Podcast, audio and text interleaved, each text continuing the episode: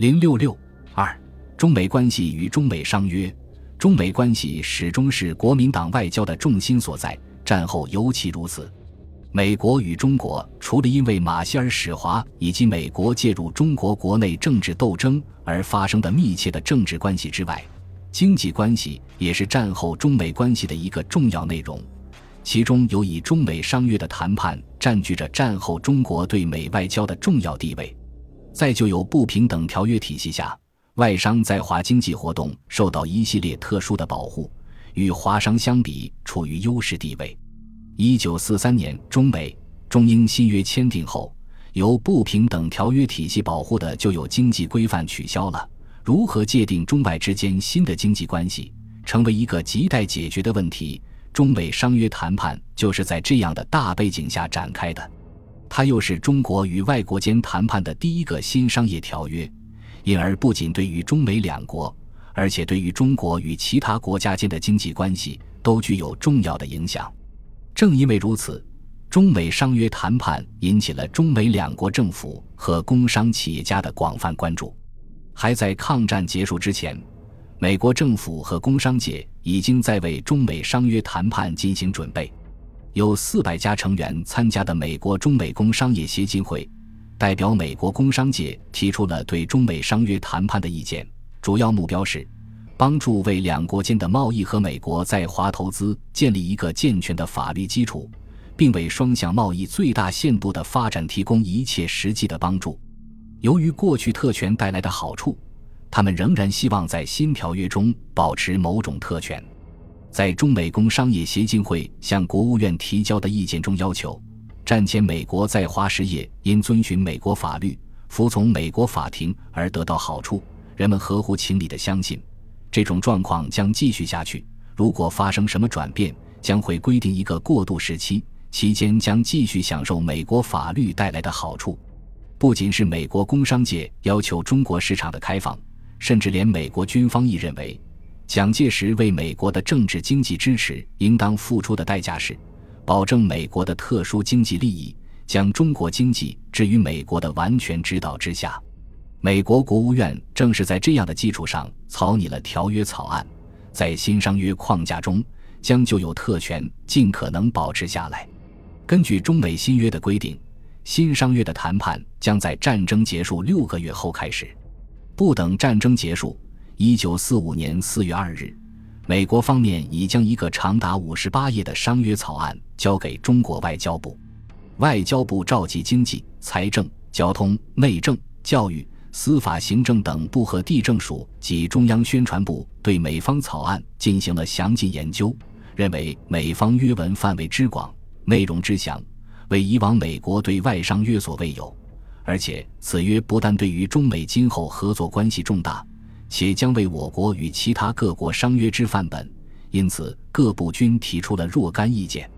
其中最大的意义集中在美方要求的给予缔约双方公司。社团以国民待遇与无条件和无限制的最惠国待遇问题上，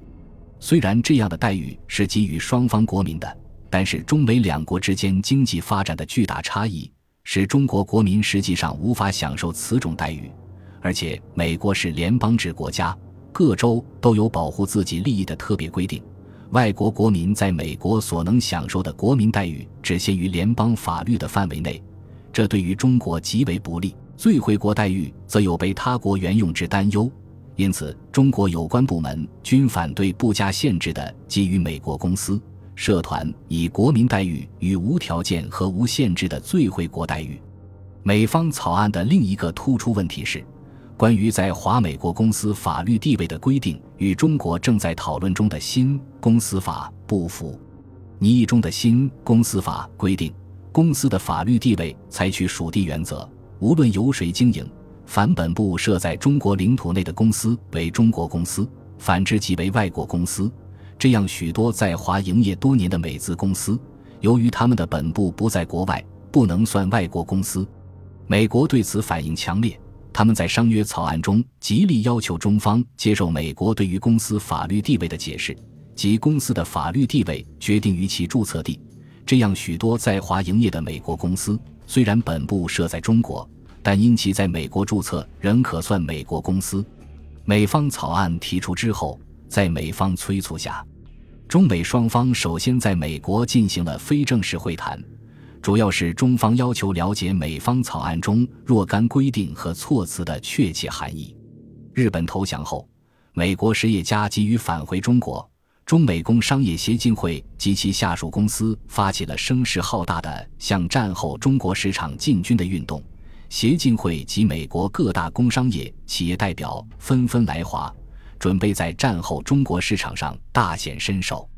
美国政府和企业家雄心勃勃地要把19世纪末美国提出门户开放政策时对中国市场的高度期望变成现实，把中国潜在的庞大市场变成能为美国实业家带来源源不断的丰厚利润的市场。因此。美方催促中方尽快开始正式谈判。美国商人提出，如果中国不同意开始谈判，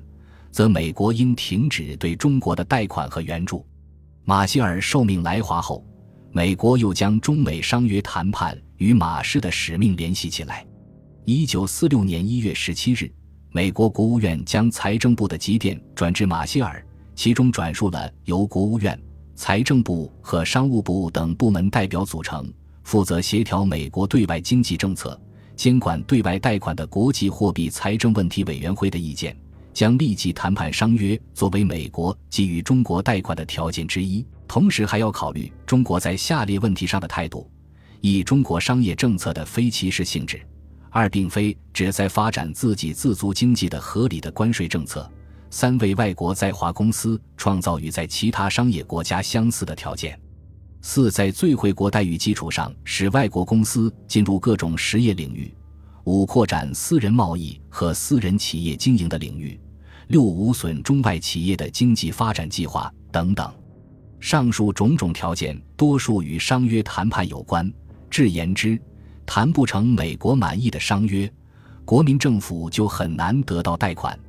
这实际是在谈判中加入了新的因素，即国民政府从美国获得财政援助及马歇尔在调处中对国民政府的支持，依赖于谈判的进展。这对于已经因为经济发展不平衡而在谈判中处于弱势的国民政府又加以重新的压力，而且这样的压力对于正在极力争取美国支持以削平对手、统一中国的国民政府几乎是难以抗拒的。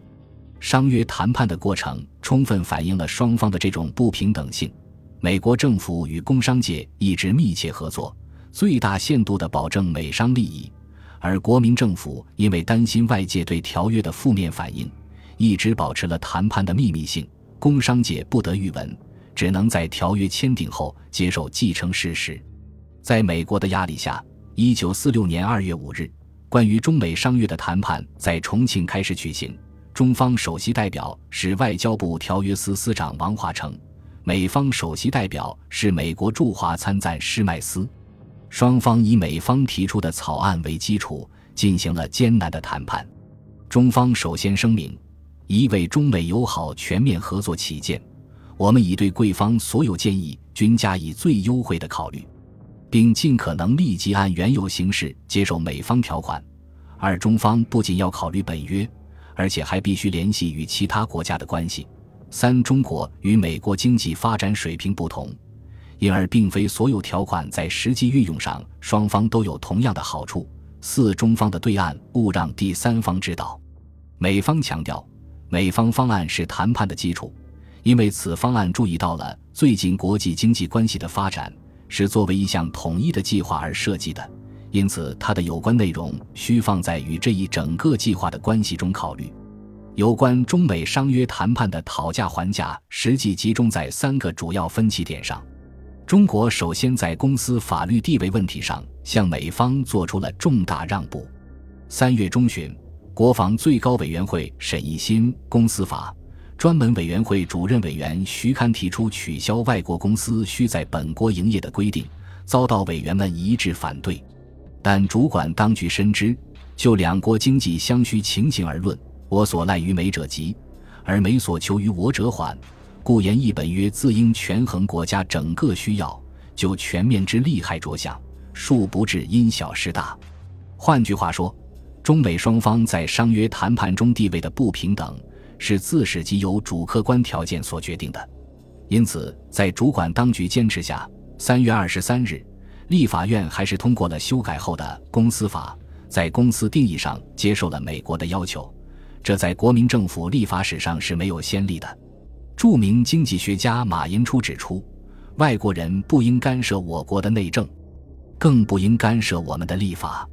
中国的立法应当是为了中国人民的利益。可是我们的政府不重视人民的意见，而重视美国的利益，只知道如何便利美国，而不顾老百姓的利益。这不是中国的经济，而是美国的经济。